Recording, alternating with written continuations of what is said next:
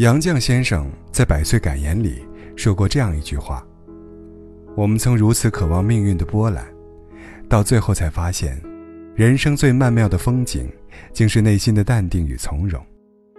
我们曾如此期盼外界的认可，到最后才知道，世界是自己的，与他人毫无关系。体面。”是我们普通人都向往的生命状态，可究竟什么是体面呢？并不是所有人都能够通透。哲学家冯友兰先生说：“挑水砍柴，无非妙道。”意思是，世界上最高的生活道理，往往隐藏在最细节的生活之中。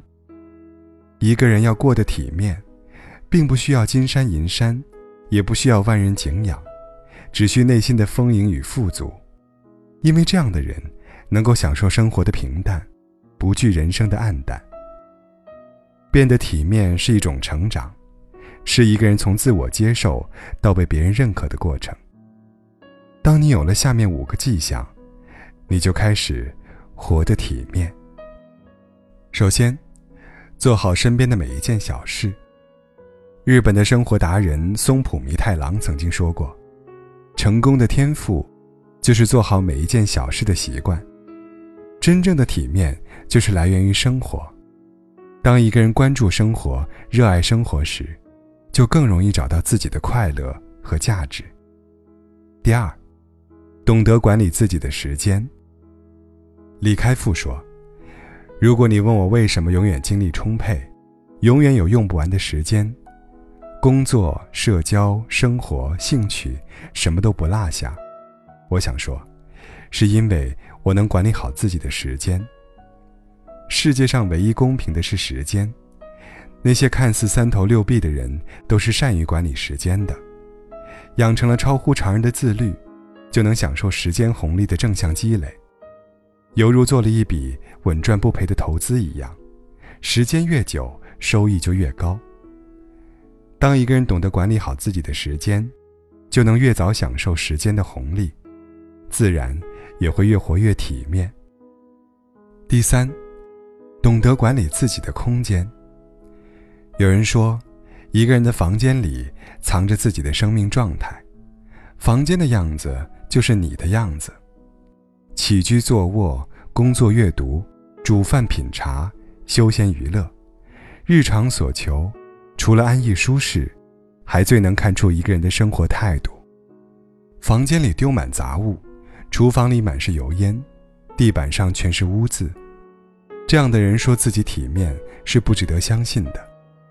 管理大师山下英子的断舍离理念，就是通过收拾家中的杂物，清除内心的废物，让环境变得清爽，也使心灵焕然一新，从而变得通达自信。会管理空间的人，可以把三千的家具铸出三万的效果。反过来，如果你不懂得住商的重要性，即使锦衣玉食，也会过得很掉价。在这个商品高度发达的时代，很多人都只懂得买买买，让很多不必要的物品堆满了房间，属于自己的空间越来越有限，生活也越来越压抑。当一个人懂得处理物品与自己的关系时，生活的空间就会变得越来越简单，越来越舒适，自然就会越活越体面。第四，不再和他人比较。俗话说：“人比人气死人。”很多人特别爱跟别人比较，总是拿着别人的标准衡量自己，结果活得非常局促。俞敏洪曾经非常自卑，特别是进入北大后，因为自己出身低微，总觉得和别人差距太大，抬不起头来。为了缩短差距，他把自己逼得很紧，总是不停地看书，起早贪黑的学习。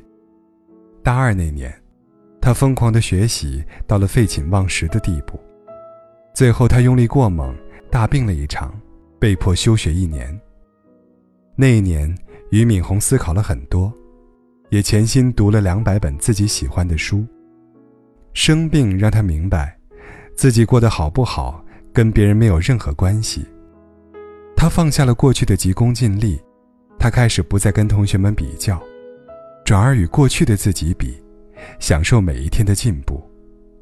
这份心态的改变，是他事业起飞的第一步。体面，从来不源于别人的赞叹，更不是靠踩低别人而获得的。真正的体面，是懂得自己的界限，在适度的范围内，每天精进自己。第五，学会和解，接受现实。世界上有三件事：自己的事、别人的事、老天的事。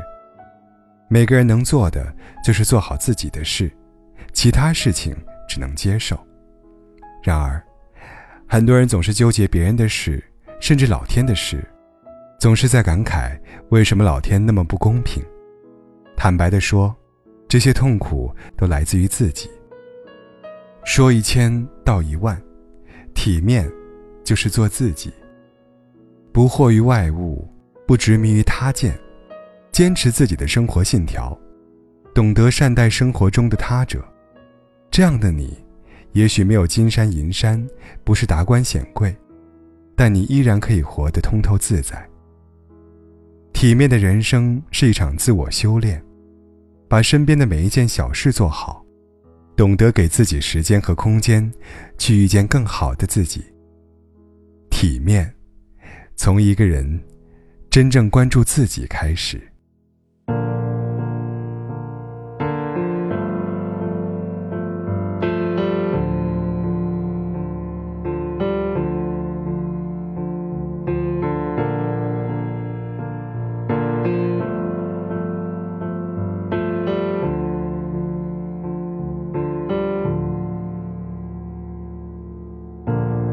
别堆砌怀念，让剧情变得狗血。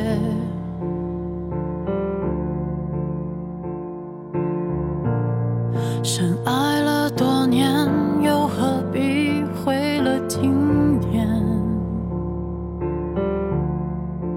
都已成年，不拖不欠，浪费时间是像谢幕的演员，眼看着灯光熄灭，来不及再轰轰烈烈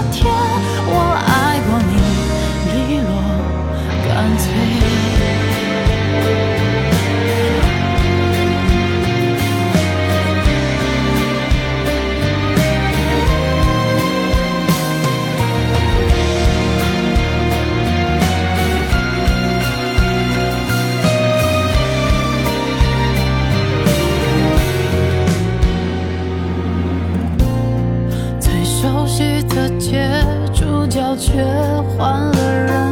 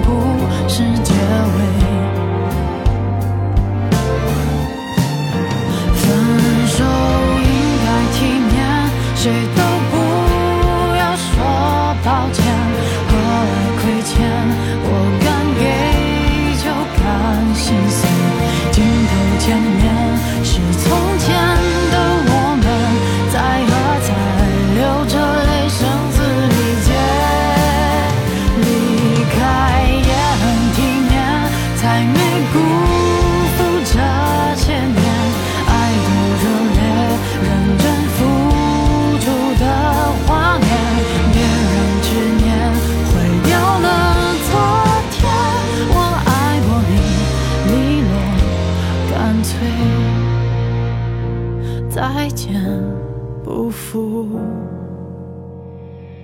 遇见。